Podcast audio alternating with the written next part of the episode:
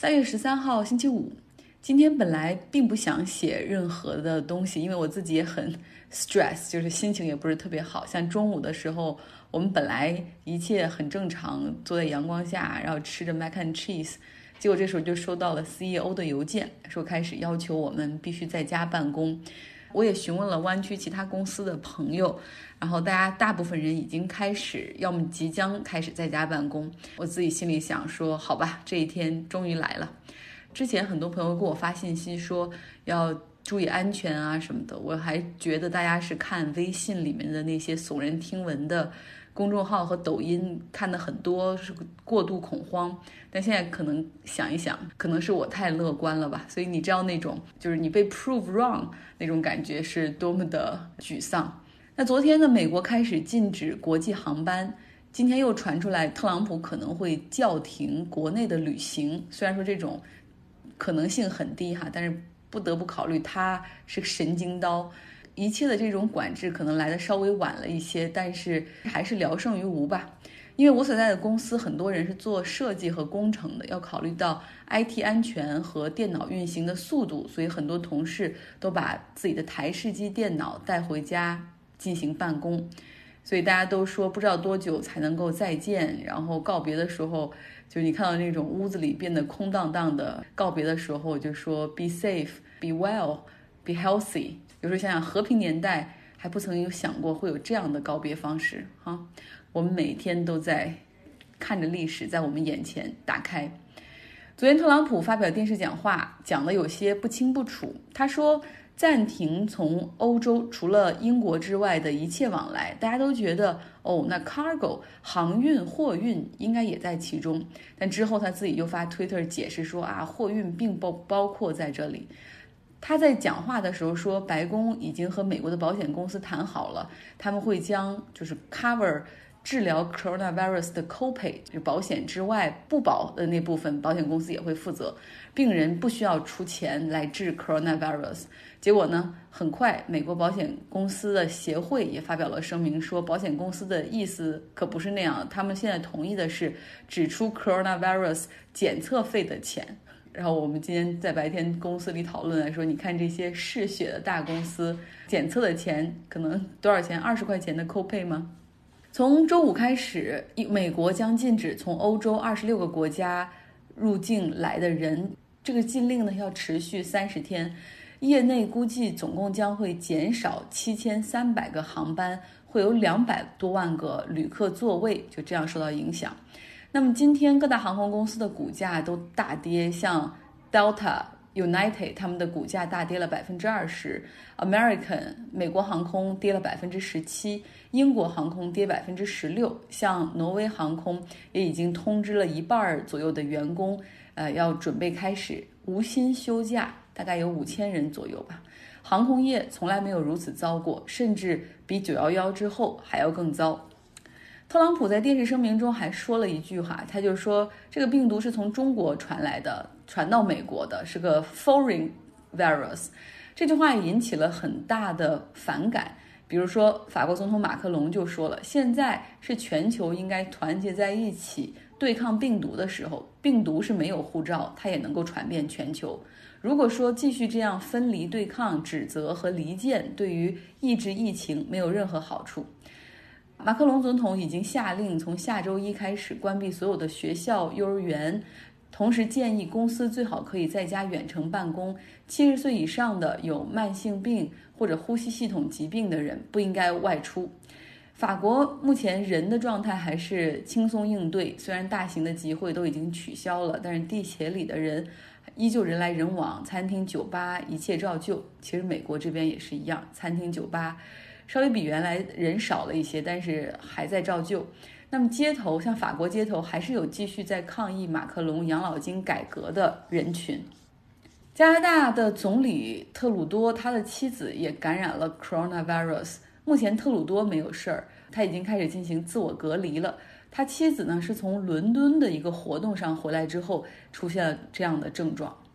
说说资本市场吧。今天美国股市经历了一九八七年以来最惨的一天，但是我得把它定义为美国的白天哈，就是这个交易日的时间。包括欧洲、日本、韩国、印尼、印度都出现了熔断性的跌幅。那么说美国市场吧，三大股指在今天白天的跌幅都在百分之十左右。这还是美联储今天决定向市场注入了一点五万亿美元的流动性之后，这个还有这样大的跌幅。注入流动性这个消息传出来之后，跌幅瞬间缩窄到了百分之三，但是这个势头只持续了十分钟，然后迅速继续下跌。之前我们一直都说美国股市和美国国债是互为反指的，一个跌，另外一个就会涨。讲股市不好的时候，资金就会去买国债来避险，但是这两天的情况就是股市和国债同步下跌。债市下跌的原因是因为就是最近的这个波动率和价格太快了，导致于之前一些发的国债的流动性变得很差，那些国债已经没有市场了。道琼斯工业指数中的很多成分股都在下跌，尤其是波音已经连续多个交易日跌得很多，今天下跌的幅度在百分之十八左右。Coronavirus 的疫情这样看来是比波音之前波音七三七的 Max 机型停飞对它影响还要大。波音的股价从之前二月份的三百五十美元下跌到现在一百五十美元左右，有一千多亿美元现金的巴菲特会不会在这个时候选择抄底波音呢？就假如像我对我们来说，普通投资者来说，你会在这个时候买入波音吗？因为相当于这个股价快拦腰斩断了，还真的挺有吸引力的。但是你不好说这样的形式哈会维持多久。在过去十一个交易日里面，波音的股价下跌了百分之四十六啊。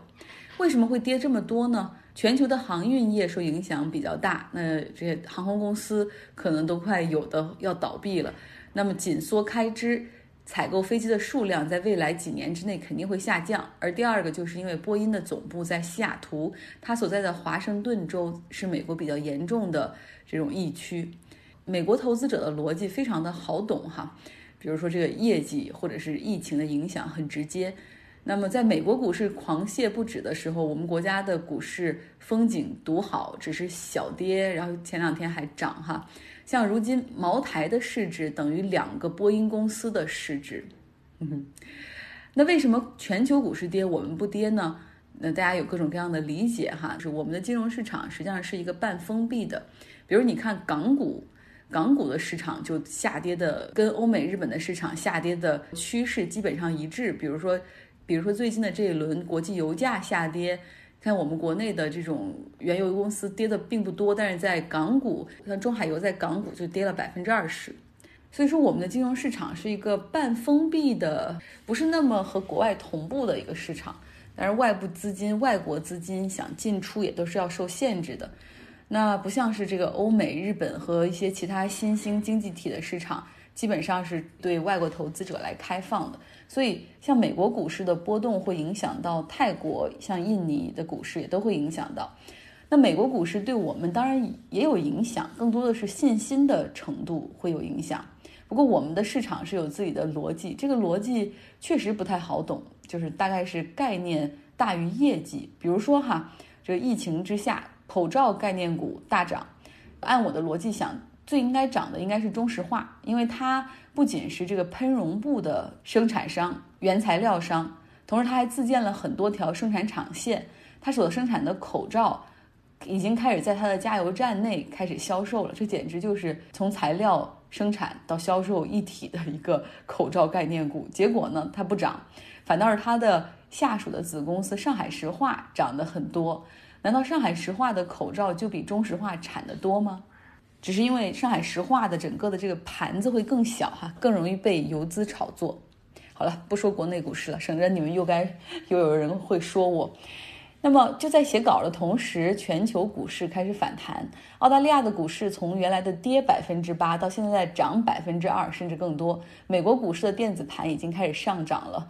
难道在这个夜晚又会出现从？跌停熔断到涨停熔断吗？连续这几天大涨大跌，波动真的很大。像原油今天这一会儿也涨了百分之四。那说说孙正义吧，这两天大家可能也看到新闻，在日本好人难做，或者是说，如果你太在意键盘侠的话，就什么都做不成。眼看着比尔盖茨、扎克伯格他们分别向自己所在的地区捐钱、捐试剂盒来做检测，那孙正义发文说要捐一百万个这个冠状病新冠状病毒的试剂盒，结果遭到了日本网友的批评和反对。那么说，有人说你是要造成恐慌吗？你要造成医疗系统的崩溃吗？或者有人说你是要毁灭日本吗？然后后来这个孙正义就说：“那好吧，那我就捐一百万个口罩吧。”标明就是主要是给养老院或者一些一线的工作人员。结果还有网友出来反对说：“我们都买不到口罩，你上哪儿能采购到这些？然后你这样如果大量采购的话，会造成市场紧缺。”巴拉巴拉。所以通过这件事情，你会发现，哎，像孙正义这样的人，他有的时候也真的会在意 Twitter 的评论。在公司的层面上，软银。前一段时间不是说了吗？他来了一位激进的投资者，这 Illinois 资本。虽然他们的持股比例比起孙正义这个超大股东还是少很多哈，但是他们已经开始在影响到孙正义了，因为他们一直是说孙正义在这个公司太独裁了，然后这种管理方式有问题。看他选那些投资标的，然后像 Uber、然后 WeWork 都亏了很多，然后呢，甚至还把一些公司内部管理层的黑料报给了媒体，比如说怎么样的内斗啊什么的。所以说，这个 Eleanor 资本给孙正义的压力已经体现出来了。孙正义也决定要拿出五十亿美元来回购百分之七的软银股票，然后希望让这个 Eleanor 能够满意哈。那最近日经指数也跌的比较多，软银的股价也是下跌了百分之七左右。最后说说我自己，最近每天都有坚持早上起来跑步的习惯，虽然跑的不多哈，但是我觉得那段时间还是蛮享受的，越来越能够理解很多人喜欢跑步，但是我我的我只能跑八百米左右，四个 block，呃，戴上耳机听着每天最新的那个 podcast，然后现在这边又是开花的季节，所以还是很舒服的。我是用极慢的速度来跑，better than nothing。我也会给自己一些激励，比如说就跑十分钟左右，然后顺路会到一个面包店去买咖啡和面包 scon 这样做早饭。每天买一种不同的口味，所以我认为这可能是叫醒自己最好的方式。从明天开始在家办公的我，可能更需要这样的早上的叫醒方式吧。好了，希望大家有一个愉快的周末。